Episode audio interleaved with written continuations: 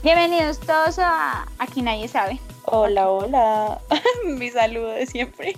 ¿Qué tal? Ella me quiere cambiar mi identidad de podcast. Yo jamás haría algo así. Me quieres quitar mi identidad podcaster y eso no debe ser así. ¿Qué te pasa, güey? No te lo permito, eso no te lo permito. Quiero darle las gracias a las personas que nos están escuchando de Costa Rica, Estados Unidos, especialmente a los que nos están escuchando desde Irlanda. Muchas, muchas gracias. Me encantaría que por favor nos escribieran al Instagram y nos, nos dieran, pues nos contaran su historia de cómo llegaron a Irlanda, hace cuánto están allá, cómo llegaron al podcast, porque yo cada vez que veo las analíticas y veo que en Irlanda nos va tan bien, yo mi corazón estalla, estalla de alegría. Entonces, quiero darle las gracias por, em, por estar ahí con nosotros y escucharnos. Créannos que cuando nosotras iniciamos este proyecto, jamás en la vida nos imaginamos que nos iban a escuchar de Irlanda. Pero fue algo bastante satisfactorio, de verdad. Sí, escríbanos y cuéntenos cómo llegaron al podcast. Bueno, eh, bienvenidos todos. El día de hoy, el capítulo que vamos a hacer el día de hoy para Eliana y para mí es muy importante. Venimos pensando esto hace... más que, más que importante, yo creo que es bastante representativo y nos toca el alma. Puede ser. Eso? Corazón. Puede ser. El día de hoy vamos a hablar de, pero no les voy a contar, porque primero les voy a contar las cosas que no sabemos. Ah. Soy sumamente política, señores. Lo que pasa es que últimamente he estado leyendo sobre eh, cómo la personalidad influye en el liderazgo político. Esto es muy increíble porque yo no sabía que había tanto material al respecto. Bueno, sí, yo digamos sí sabía por varias otras razones que supongamos en las campañas presidenciales utilizaban muchos estos como estas cosas, como mensajes ocultos, eh, indescifrables dentro de las campañas publicitarias y ese tipo de cosas, pero resulta que tras el hombre o el líder que se presenta, hay todo un trabajo de personalidad, todo un trabajo de que sea un orador, que sea una persona asertiva, cálida, responsable. Y esto es muy, muy curioso porque resulta que el líder lo adaptan al contexto donde esa persona va a desarrollar la política. Porque supongamos en Rusia un, eh, un candidato como por ejemplo los que tenemos acá, que son un poco más indecisos, sensibles o hipersensibles, con una opinión poco fuerte y poco radical, no, o sea, no daría pie con bola, lo sacan a, a los tres segundos, ni siquiera lo dejan ponerse como candidato porque no va con, con el contexto cultural de lo que es Rusia. Obvio, ellos son todos fuertes y toscos y súper machos y aquí pues, ajá. Pues claro, por, nada más. por la historia de la, de la guerra y todo lo que fue la Unión Soviética y, todo este control y, y guau, bla, todo eso. Sí, es muy cultural. me causó muchísima curiosidad eh, todo el trabajo que hay detrás de eso. Y dije como, wow, esto es increíble, nosotros vivimos en la mentira, señores en la mentira. Todo está manipulado. Todo. Ay, no, qué horror. Ese es un dato curioso, muy triste, lo deja uno como, ay, ¿qué es esto? Yo por eso no me meto en temas de política. Ay, yo solamente estoy hablando de liderazgo político, pues tema de política no. no hablando de, de eh, política, imagínense que en el pregrado había unas electivas disciplinares y entonces yo soy súper floja para madrugar, pero, pero la mata de la flojera. Y yo miren, se podía caer el mundo antes de que yo matriculara una materia a las 6 de la mañana. O sea, tenía que ser extremadamente obligatoria. Y ese semestre había una electiva que me llamaba muchísimo la atención. Es decir, era electiva disciplinaria, habían dos opciones y una de las opciones me encantaba, pero era a las 6 de la mañana y ahí háganme este favor, escúchenme esto, no solo un día, sino dos. Lunes y miércoles, díganme quién va a matricular lunes y miércoles a las 6 de la mañana. Eliana no nada, me fui por la otra opción que era psicología política y la conclusión de esa decisión fue que al final Natalia hizo todo el trabajo final porque yo no. Sí, yo hice todo el trabajo final. Es más, yo tengo mucha afinidad con todo lo que son temas, de temas sociales, la historia. Yo soy una fanática empedernida de leer, escuchar cualquier documental de la Segunda Guerra Mundial, las razones. Es más, hay un programa que se llama, em, ¿cómo es que se llama? Pasos para ser un dictador o algo así, algo así, que es de la National Geographic, a mí me encanta. O sea, no hay persona más fan de pegarse a ver dos o tres horas ese programa y cuando dan maratón. Mm, yo soy happy, happy, happy viendo ese, ese programa y me encanta todo lo que tiene que ver detrás de, de esas masas sociales, cómo se mueven. O sea, yo fan, fan, fan, fan. Entonces, por eso fue que terminé haciendo el trabajo. Pues es que Natalia, Natalia antes de psicología estudiaba sociología. O sea, ella es más de eso, de psicología social y tal. Yo no, yo me voy por el individuo. Entonces, como me voy por el individuo, vamos a redireccionar este capítulo porque este no es ese tipo de podcast donde enseñamos a ser dictadores y vamos a ir al meollo del asunto. Uh, sí, heavy porque el día de hoy vamos a hablar de apegos emocionales, señores. Vamos a intentar en este capítulo darles como una especie de entendimiento de lo más chico a lo más adulto y esperemos que el mensaje que vamos a intentar dar llegue a ustedes de la mejor manera. Yo quiero empezar diciendo que empecemos por por la ciencia básica de la especie que somos, nosotros somos humanos y somos una de las únicas especies que dependemos de otro ser humano o de otra figura desde que nacemos. Nosotros no somos como los tiburones o las jirafas que llevan horitas de nacidos, minutos de nacidos y ya saben nadar, caminar y correr perfectamente. Nosotros no somos así. Nuestro estado de dependencia es muy, muy largo. Nosotros hasta los tres años más o menos no aprendemos siquiera a caminar y a medio aprendemos a comer solos. Y eso se extiende y últimamente esta generación se extendió hasta más de los 25 años, en los que todavía hay gente con 25 y 30 años viviendo con los papás y muchos de ellos dependiendo económicamente de los papás. Entonces siempre dependemos, nosotros somos una especie que dependemos y necesitamos esa compañía, ese apego que nos brindan los adultos cuando estamos pequeños. Hay que cabe resaltar aquí que el término apego, aunque digamos que ha tenido una connotación algo negativa, porque la mayoría de los apegos no son buenos, existe uno que sí lo es y que de hecho todos deberíamos, Dios quiera, ojalá todos hubiéramos tenido ese tipo de apego.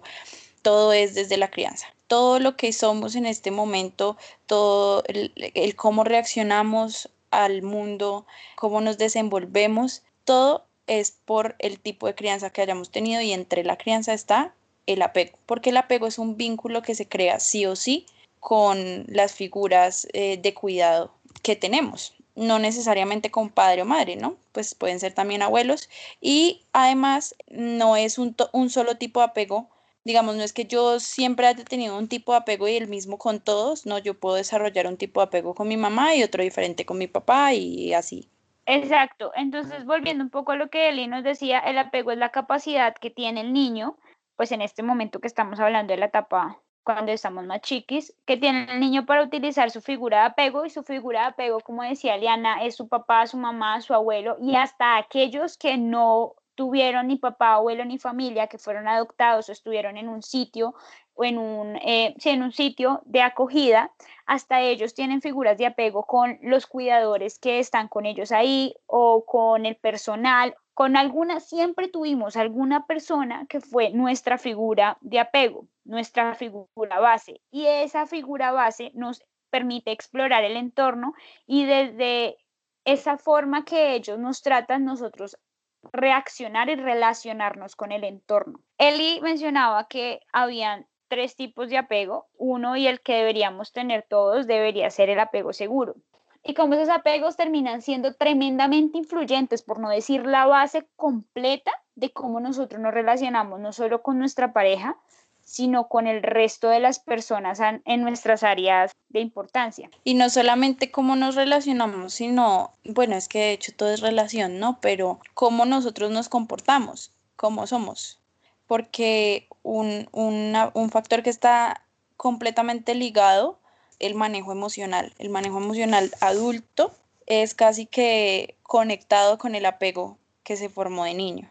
Todo mundo encaja en alguno de esos tipos de apego resulta que son, tristemente, somos más los que encajamos en un tipo de apego que llamaríamos negativo. Como les dije, esto tiene mucho que ver con las pautas de crianza y esas relaciones que se, que se dieron con papá y mamá. o con cuidador. Pero entonces aquí nuestra intención no es decir papá, mamá, cuidadores son los culpables de que yo hoy no tenga regulación emocional y de que no tenga una buena aproximación social y que no, nada de eso.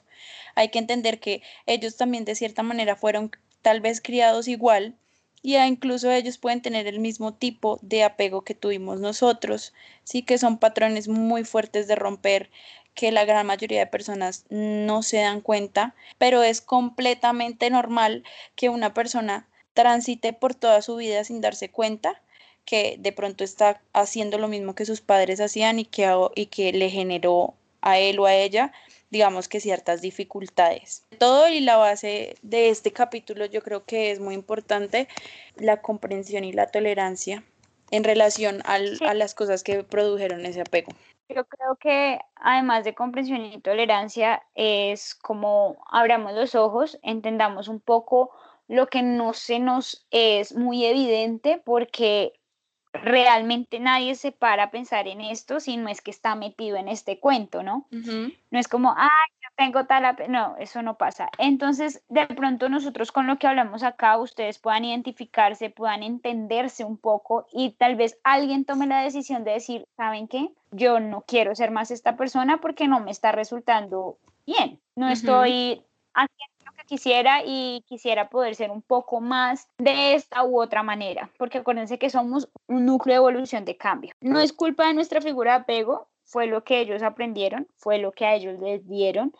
Y la única cosa esperanzadora en todo esto es que claro que se puede cambiar. Si yo tengo un apego evitativo, ambivalente, claro que lo puedo cambiar. Lo pueden cambiar, todo lo podemos cambiar, pero sean muy conscientes de que solos no van a poder y que esto que viene tan arraigado, tan aprendido desde una edad tan temprana, necesita sí o sí acompañamiento psicológico, o sea, sí o sí necesitan ir a terapia para solucionarlo. Porque no van a encontrar en libros de coaching ni en libros de autoayuda cómo solucionar un problema tan arraigado cuando se nos, se nos es tan difícil tomar conciencia de algo tan complejo como esto. Y muy abiertamente, como un médico que también puede decir medio, qué sé yo, dengue, los psicólogos también podemos aceptar que tenemos ciertos issues por ahí, ciertos problemillas que hay que, en los cuales hay que trabajar.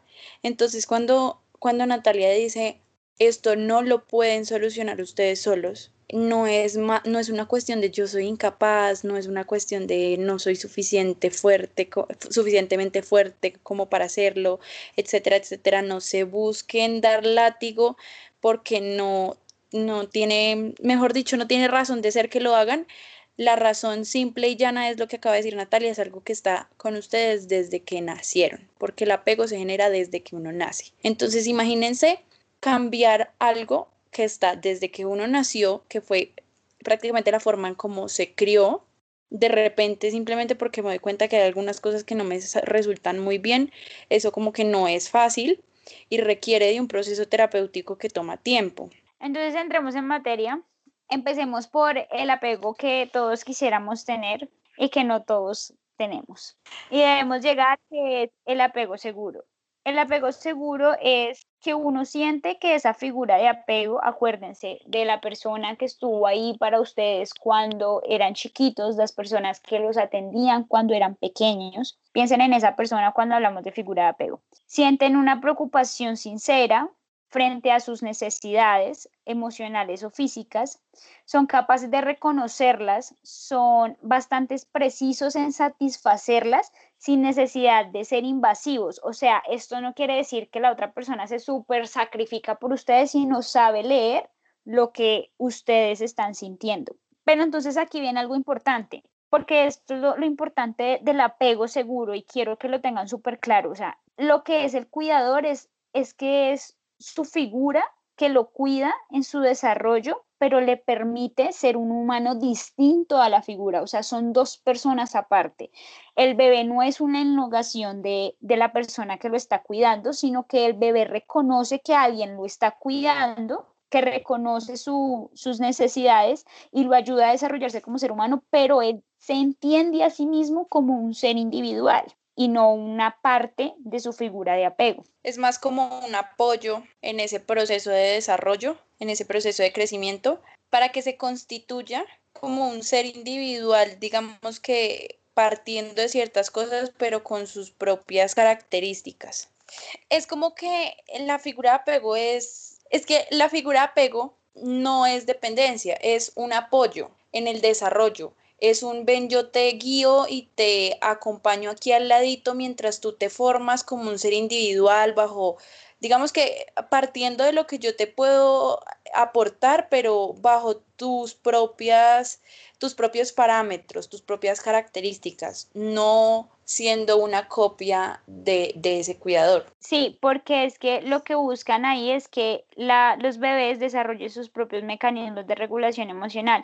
Si bien vamos a la teoría más profunda, eh, cuando uno tiene un apego seguro o el bebé tiene un apego seguro, este bebé tiene la capacidad de explorar su entorno aún sabiendo que su figura de apego está ahí, porque él confía en sus propias capacidades y aún así tiene curiosidad y quiere explorar y entender por sí mismo el mundo que lo rodea. Y eso es lo más interesante de ese apego seguro, que es el que, vuelvo y repito, todos deberíamos tratar, si no lo tenemos, llegar hasta allá. Porque como les digo, es una figura que ha estado ahí a manera de apoyo, pero eh, es un bebé que ha tenido un apego como lo acabo de decir, no es de dependencia, entonces de cierta manera ese bebé se le ha inculcado que puede, lo que dijo Natalia ahorita, explorar el mundo sin la necesidad de que esté esa otra persona ahí. Hay una seguridad de que eh, todo eso que la figura de apego ya le ha enseñado le va a servir para enfrentarse a cosas diferentes aun cuando esa figura no esté. Entonces hay ciertos estímulos, perdón, ciertos elementos que no son conocidos para el bebé dentro de esa habitación. Y en el momento en que la mamá se va, el bebé tiene, es, tiene esta intención de explorar, de saber qué es eso que es desconocido, sin tenerle miedo, sin huirle, y cuando vuelve la figura de apego, pues vuelve y retoma como ese vínculo sin ningún tipo de resentimiento ni nada por el, por el estilo de que ay, se fue y me dejó, porque en realidad el bebé no lo interpreta como un abandono. Entonces vamos con el siguiente que es el apego inseguro. En otras literaturas le llaman apego eh, inseguro evitativo. Eh, como quieran, igual es inseguro. La figura en, esta, en este pego, la figura de apego, es rígida, es inflexible, muestra conductas de rechazo, es hostil, ante las expresiones y las necesidades del bebé, no se las cubre. O cuando las manifiesta, este no tiene ningún tipo de respuesta eh, emocional asertiva, sino más bien tiende al rechazo o a la humillación. Entonces, los bebés con esta, con esta figura de apego tienden a ser muy apartados, no expresan sus emociones porque no las expresan, porque cuando fueron chiquitos eh, entendieron, porque su figura de apego era así, entendieron que si expresaban sus emociones, pongamos el ejemplo, el niño está llorando y llora y llora y llora porque tiene la necesidad eh, de que vengan con él a jugar, por ejemplo, y llora y llora y su figura de apego lo que va y le dice es, no llore porque está llorando. Hay un, hay un rechazo a su emoción, hay un rechazo a su necesidad de compañía. Entonces estos bebés lo que aprenden es a inhibir las emociones, a sentirse rechazados y a no contar con la seguridad de acercarse a otra persona porque sobreentendieron y aprendieron que es mejor evitar el rechazo que ser rechazados, porque es mejor no sentir que sentir el rechazo, o sea, sentir la emoción. Es mejor no sentir la emoción, inhibirla, evitarla, que sentir la emoción. O es más viable para esa persona cohibirse de sentir cosas positivas, ya que hay la posibilidad o el riesgo de que haya un rechazo o algo negativo. Entonces, mejor no siento ni lo uno ni lo otro, no me arriesgo y mejor no siento nada. Pero cuando hablamos de rechazo en este eh, apego inseguro evitativo, también tenemos que mencionar que hay como ciertos niveles, obviamente. Ese rechazo no solamente es porque llora o no solamente es la humillación de, ay, tan pendejo llorando. Ese rechazo también puede ser el llora y llora y llora y nunca van y no lo atienden.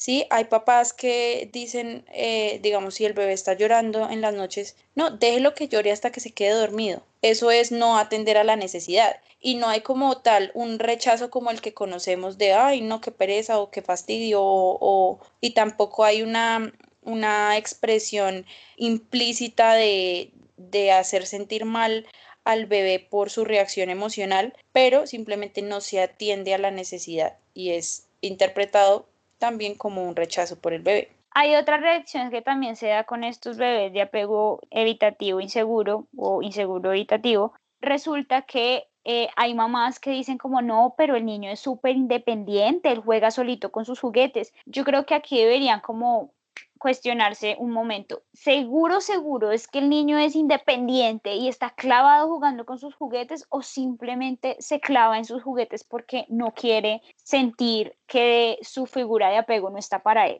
Porque eso es lo otro. Resultan ser bebés tan, tan, tan independientes que las personas los como que los miran y dicen, pero no, es que está súper bien porque es independiente, aprende solo. No, es otra forma de evitar que yo sienta rechazo o que me rechacen o yo sentir algo. Ahora vamos con el más heavy.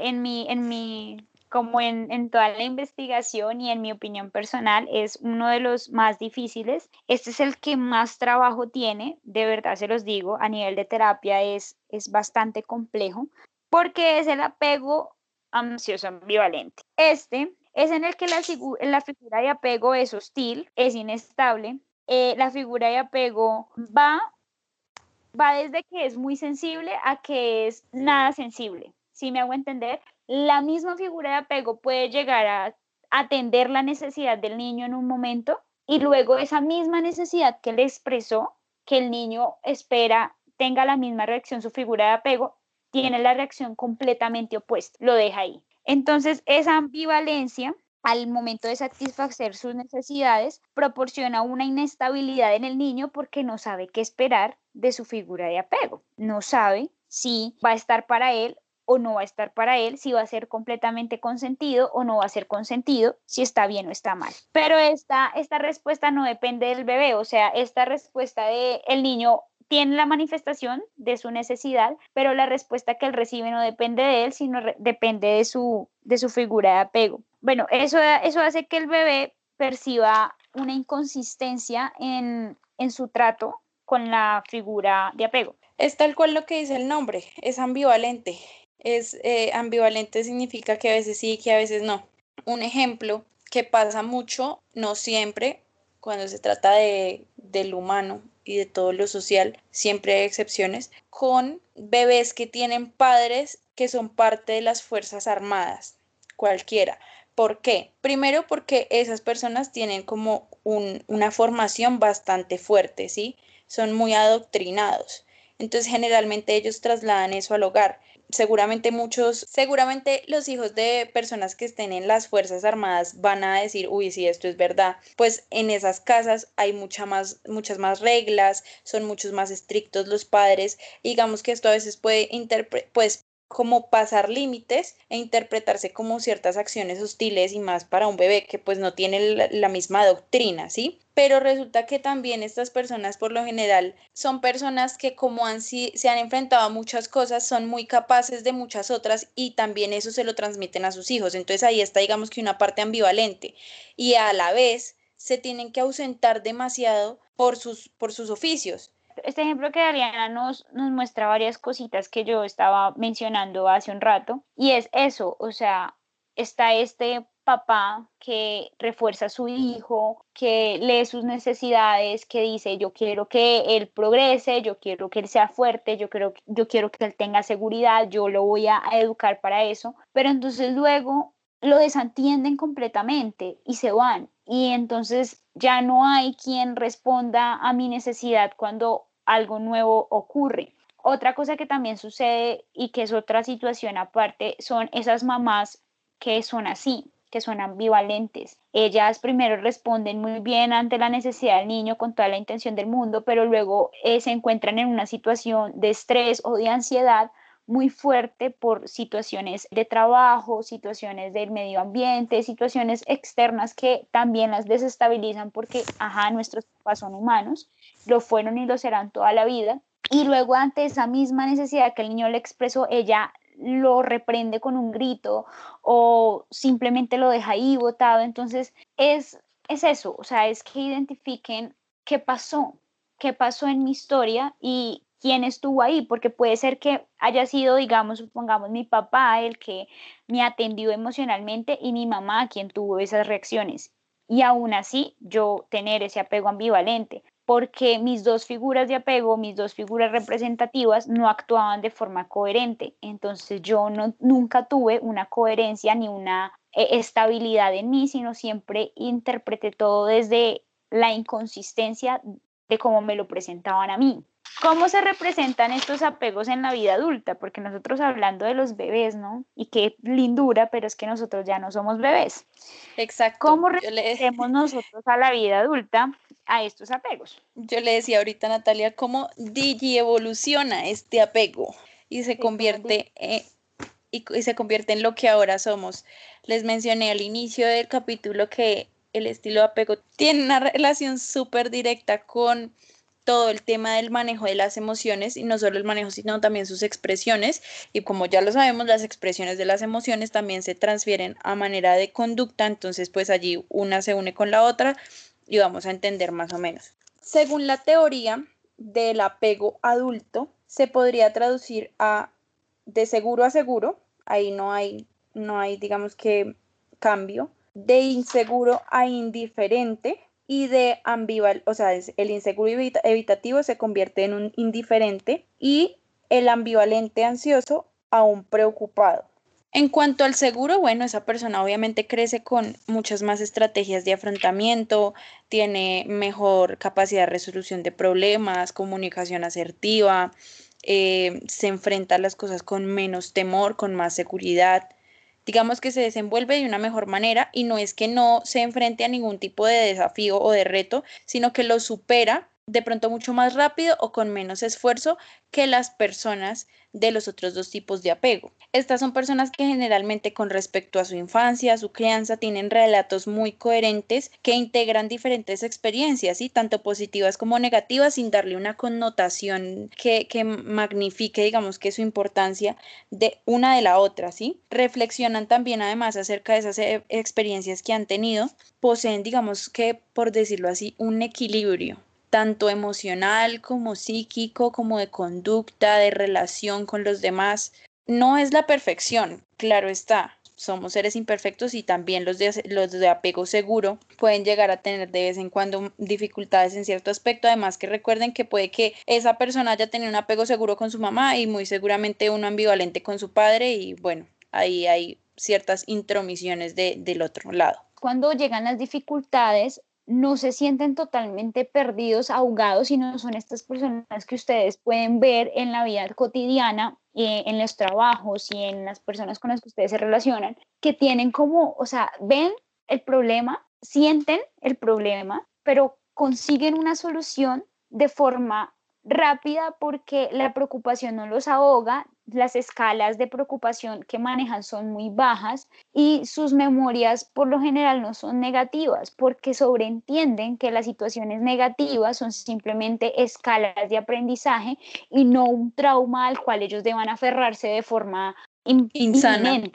exacto, y así como me voy a quejar aquí porque estoy traumado, no. Cuanto a los adultos con apego indiferente, que son los que en su niñez fueron evitativos, porque ellos intentan negar lo negativo, ellos intentan minimizarle la relevancia o la importancia a esa figura de apego, a ese andamiaje, a ese apoyo, niegan esas experiencias negativas. Como quien dice, sí, de pronto mi mamá en, mi infancia no estuvo para atender mis necesidades, pero no importa, no hay, no hay problema, ella dio lo mejor de sí y yo me las valí por mí mismo y ahora soy completamente normal pero en realidad hay ciertas cosas detrás de eso. Es más como una máscara. De cierta manera ellos entienden lo que podría llegar a ser un apego seguro, lo que podría significar o, las, o los beneficios que pudieron traer haber tenido digamos que de pronto una relación diferente con su cuidador, pero no evocan ningún tipo de ejemplo en su vida porque no lo tuvieron. Les cuesta bastante porque tienden mucho a inhibir el deseo y a reconocer sus propios estados emocionales. Son estas personas que resultan ser muy independientes, muy arraigadas, con caracteres muy fuertes, eh, totalmente... Son estos seres que ustedes ven por ahí que son como que la tienen clara. O sea, son personas muy llamativas. Si ustedes se ponen a, pensar en, en, su alrededor, si, si se quedan un poco como quietos aquí, haciendo cabeza, son personas que llaman mucho la atención porque tienen ese carácter fuerte, parecen no sentir angustia nunca, dolor nunca, y todo lo que eh, no nunca buscan apoyo, son súper independientes. Estas personas sí creen en sí mismos. Digamos que lo que pasa con los, con los evitativos es que no creen en los demás, no creen en los sentimientos que los demás tienen hacia ellos porque no reconocen, porque nunca reconocieron que existían sentimientos de forma directa. Y lo que dice Natalia, no es cuando ellos evitan algo externo, cuando al, al, inicio les decíamos como el bebé no tiene la seguridad para ir a explorar aquello que no conoce, no es una seguridad que le falte a sí mismo, sino en relación a las reacciones que va a obtener del medio. ¿Sí? Entonces, cuando dice Natalia es que son unas personas que ustedes los ven y, generalmente dirían, uy, qué persona tan independiente, es una persona casi que blindada porque no se afecta, no sé qué. No se afecta es precisamente porque hay como una inhibición emocional, ellos tratan de no permitirse a sí mismos sentir nada de eso. Sí, entonces eso al final puede, igual eso es una tarea imposible de mantener toda la vida y eso al final se puede traducir o bueno, no traducir, resultar en hostilidad, en ansiedad, un distanciamiento porque siento que si me acerco de todas maneras tampoco voy a obtener eso que necesito, eso, esa carencia afectiva que de pronto me faltó. Entonces utilizan muchísimas técnicas de distracción eh, como mantener ocupados para no pensar en la emoción y, no sentir, digamos, eh, el, el fracaso en el intentar aliviar algo con una proximidad y que al final no se dé y por lo general estas personas son muy hostiles.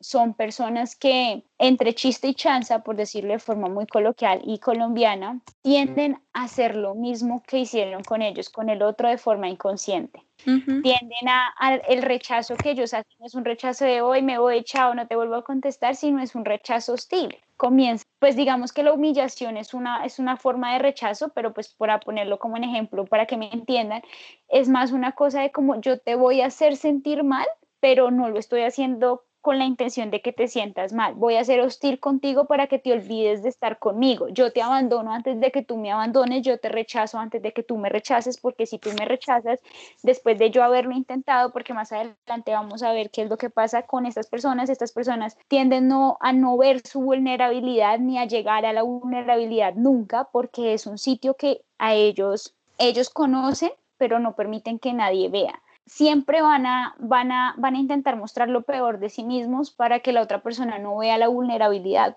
Y finalmente entonces el que conocíamos como ansioso ambivalente, que ahora va a ser el preocupado. ¿Por qué preocupado? Porque literalmente es una persona que mantiene preocupada, que mantiene ansiosa, que mantiene con miedo. Los preocupados suelen ser personas con, que son más volátiles emocionalmente, que tienen unas emociones mucho más fuertes, no las niegan, entonces las, cuando las sienten, las sienten como descontroladas, por decirlo así. Sus relatos con, ajá, magnificadas. Sus relatos, cuando las sienten, las sienten magnificadas. Cambian constantemente entre las evaluaciones positivas y negativas, porque como su crianza fue ambivalente, entonces por ejemplo, ay, sí, mi mami fue muy linda, mi mami hermosa, ella me dio todo lo que yo necesité, me cocinaba hermoso, pero mi mamá de repente se iba y no volvía y no sé qué. Esto es un ejemplo muy, muy extremo, ¿no? Obviamente la persona no cambia de un relato positivo o negativo de esa manera tan abrupta. Digamos que la ambivalencia se nota más en ese sentido. no, pero si lo hacen, lo hacen pero en momentos distintos. Digo, cuando me refiero a que no son abruptas, es en ese mismo instante, de un momento a otro, como si tuvieran un episodio de, no sé, de algún trastorno afectivo bipolar. Hay inhibición emocional, también la hay, pero también hay intensidad emocional. En ellos todo es una montaña rusa. suba y baja y de negro a blanco en todo sentido. Y esos pequeños vacíos, bueno, pequeños no, muy grandes vacíos que quedaron de esos momentos en los que la persona de, eh, perdón, la figura de apego no estuvo, intentan sustituirlos, rellenarlos con otras personas. De hecho, estas son las personas de el apego ambivalente o preocupado, son quienes más generan dependencia emocional. En las parejas, sí. En ellos, bueno, a comparación del el evitativo, no hay evitación porque eh, realmente ellos lo que necesitan es como todo el momento, como tratar de llenar esa carencia afectiva que se generó cuando estaban niños. Lo que dice Eliana es esa inseguridad del apego que tuvieron, entonces tienen una fuerte necesidad de cercanía, se preocupan por se preocupan mucho cuando están en relación y tienen un miedo descomunal por el rechazo y el abandono. Pero eso no, o sea, para que me entiendan eso, eso no se expresa ni se ve en la persona, sino ella la siente y muchas veces ni esa misma persona lo interpreta de esa manera, sino hasta cuando no se lo recalcan o no cae en, en cuenta, es que se da cuenta de que realmente siente como un miedo y una ansiedad. Por eso las personas dependientes vienen de este apego, porque si tú hablas con una persona que tiene dependencia emocional dentro de la pareja, ellos tienden a expresar eso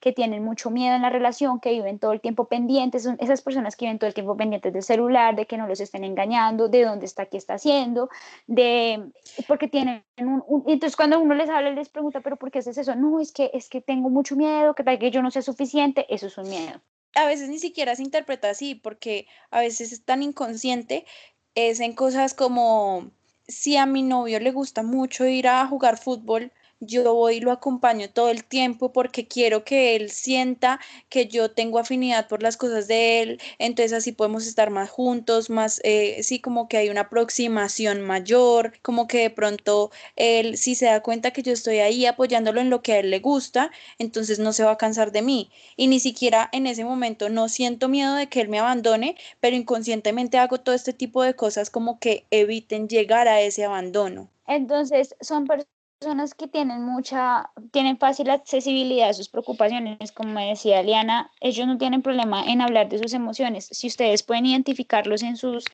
en su comunidad cercana, son estas personas que todo el tiempo se viven quejando de lo que sienten, todo el tiempo. Eso, todo el tiempo le tiene una historia distinta de lo que sintieron hoy, de cómo se sintieron, de que mire que me rechazó, de que mi papá me dijo que el hermano, que el perro, que el abuelo, que todo el tiempo tienen una historia y la expresan emocionalmente.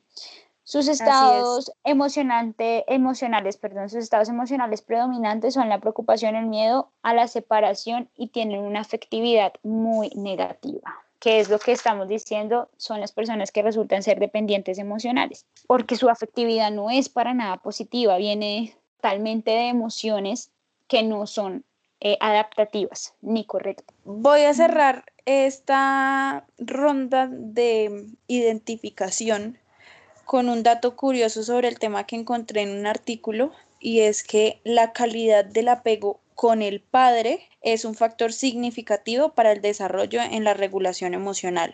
¿Qué significa esto? No significa que si que si hay buen apego con el padre y no con la madre, entonces va a haber perfecta regulación emocional. No, también afecta la calidad del apego con la madre, pero es más significativa la calidad del apego con el padre. Es decir, por más de que haya un buen apego con la madre, va a haber más probabilidad de no desarrollar buenas estrategias de expresión y regulación emocional si el padre no estuvo tan presente. Y eso es algo que se ve mucho aquí en Latinoamérica, que si hay muchas personas con dificultades a nivel emocional en la adultez y vamos a mirar, esas personas seguramente son el mismo porcentaje de personas que han sufrido del el abandono paternal que es tan común. Como digo yo por ahí, está científicamente comprobado. Sí. Bueno, entonces, como nosotros les dijimos al principio, hay cosas que se pueden hacer, hay cosas que nosotros podemos hacer para intentar llegar a ese apego seguro. Les quiero decir algo, no lo intenten, háganlo, háganlo, no por, por todo lo que ya les dijimos y porque en sus relaciones y específicamente en las relaciones de pareja van a necesitar tener ese apego seguro. No pueden ser toda la vida personas dependientes, no pueden ser toda la vida personas evitativas, no pueden ser ambas al mismo tiempo. Imagínense ustedes una pareja que tenga un apego inseguro evitativo y una persona que tenga apego ambivalente. ¿Cómo va a ser esa relación? Ella comienza a expresar todas sus emociones, todo lo que siente, es que tú nunca me pones cuidado, es que tú nunca estás para mí, es que tú no atiendes los niños, es que, es que, es que, es que, es que, y el otro se le aísla. Pregúntense por un segundo qué comunicación tiene esa pareja. ¿Cómo hacen que funcione la relación si no lo están haciendo de forma correcta? Entonces, su dinámica resulta ser totalmente incoherente y no funciona para nada. Y yo leía ahí en un libro que les quiero recomendar que se llama Abrázame más fuerte, lo consiguen en internet libre. No hay relación sentimental que funcione menos que un ambivalente con un evitativo porque el evitativo va a asegurarse de no expresar ninguna emoción y el otro se va a asegurar que el otro sienta que sí le está comunicando la emoción. Entonces vamos a ver qué se puede hacer o qué podemos hacer nosotros, pues digamos que a, grandes rasgos e intentando como modificarnos pasito a pasito y como me gusta decir a mí, con pasitos de bebé hasta cuando aprendamos a caminar. En el apego inseguro, evitativo, estas personas como viven, como les habíamos dicho, viven como en esa burbuja relacional donde o tienen un núcleo muy pequeño y no se expande o simplemente viven ellos y nadie más. Lo que tienen que comenzar a hacer es abrir las compuertas, intentar ser vulnerables, intentar sentir y ver una que una imagen de autosuficiencia, pero no autosuficiencia de yo lo puedo todo superwoman, superman, no, sino de una autosuficiencia en la que yo tengo la seguridad y la plena confianza en mí de que puedo decir lo que siento y a quién se lo puedo expresar. Entonces, ¿cómo pueden comenzar expresándole sus emociones a personas que ustedes confíen y luego comenzar a dar pasitos pequeños en, supongamos, relaciones sociales donde uno va y encuentra al amigo del amigo de uno una persona que uno nunca ha visto, intentar como contarle cositas que a ustedes les resulten difíciles, de, emocionales. Obviamente no les estoy diciendo, ay, les voy a contar el trauma de mi papá y mamá. No, eso no. Pero sí cositas como, imagínense que hoy me sentí de esta manera y esta otra, algo que se exprese desde la emoción, comenzar a abrir la compuerta lentamente.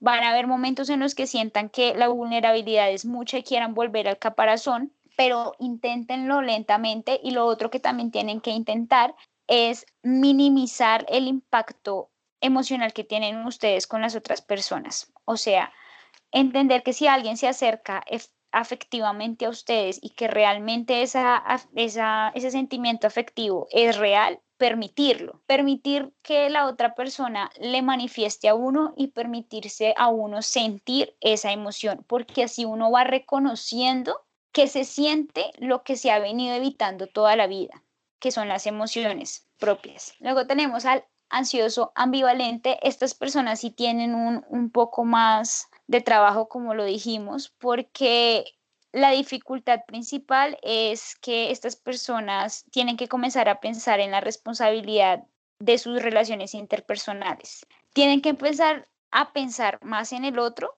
pero sin las distorsiones cognitivas que tienen. ¿A qué me refiero con las distorsiones cognitivas? con focalizar la negatividad, con abrumar a la otra persona, con expresar de más sin ser necesario, hacer reclamos, provocaciones, agotamiento, desgastes, confirmar sentimientos eh, de abandono impersonales y de poca valía personal, intentar cambiar esas distorsiones. Y por eso les, les decíamos desde el principio, esto solo no lo pueden hacer. Deben ir a terapia. ¿Por qué? Porque no es fácil cambiar ese patrón. No es fácil yo dejar de pensar en, ay, yo tengo que hacerlo todo por mi pareja y me voy a ir a meter en todo lo que él hace y yo quiero que él sienta que estoy para él, no sé qué, a entender de, está bien que a él le gusta el fútbol, lo puedo acompañar un par de veces y no pasa nada si yo me quedo en la casa viendo televisión, él puede ir a, jugar su partido de fútbol tranquilo y a tomarse una cerveza con sus amigos sin mi presencia. Es difícil, es difícil que eso entre en la cabeza de una persona que ha pensado toda la vida que sacrificarse es, es lo mejor.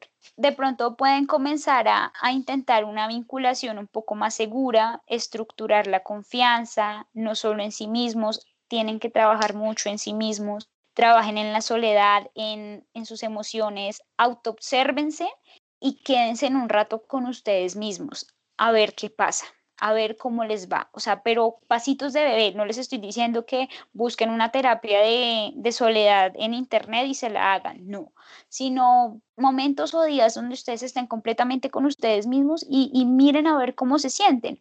Y pues traten también de cambiar el contenido de sus discursos, como son discursos muy emocionales que todo el tiempo están hablando de lo que les pasa emocionalmente, pues intenten amarrarlo un poquito más, no inhibirlo, sino amarrarlo porque a veces mucho lo que dicen no es completamente necesario. Y de hecho, muchas veces la emoción hace que también, e, el hecho de sentir esas emociones tan intensas hace que se magnifiquen también un poquito esos relatos. Como ya pudieron escucharlo muchachos, pues son complicados, no imposibles, no es el ánimo, no es la intención, perdón, desanimarlos con este capítulo. Esperamos que les haya gustado muchísimo el tema les haya servido, sobre todo que es la intención, y que puedan más adelante pues caminar, como dice Natalia, empezar con los pasitos de bebé y después llegar a caminar. Nos cuentan, ya saben, cualquier cosa que quieran saber sobre el tema, si les quedaron dudas o si quieren contarnos alguna historia, ahí está nuestro Instagram, arroba aquí nadie sabe, raya al piso, donde también publicamos contenido con respecto a los temas que tratamos en el podcast y una que otra cosita por allí. Eh, en las historias, encuestas, tenemos una sección las historias destacadas que nunca la hemos mencionado que en el podcast. Es una sección que se llama eh, No son cuento y son cuentos basados en historias que le suceden a muchos en la vida cotidiana, entonces por eso es que no son cuento. Y ahí podrán encontrar también un material súper chévere.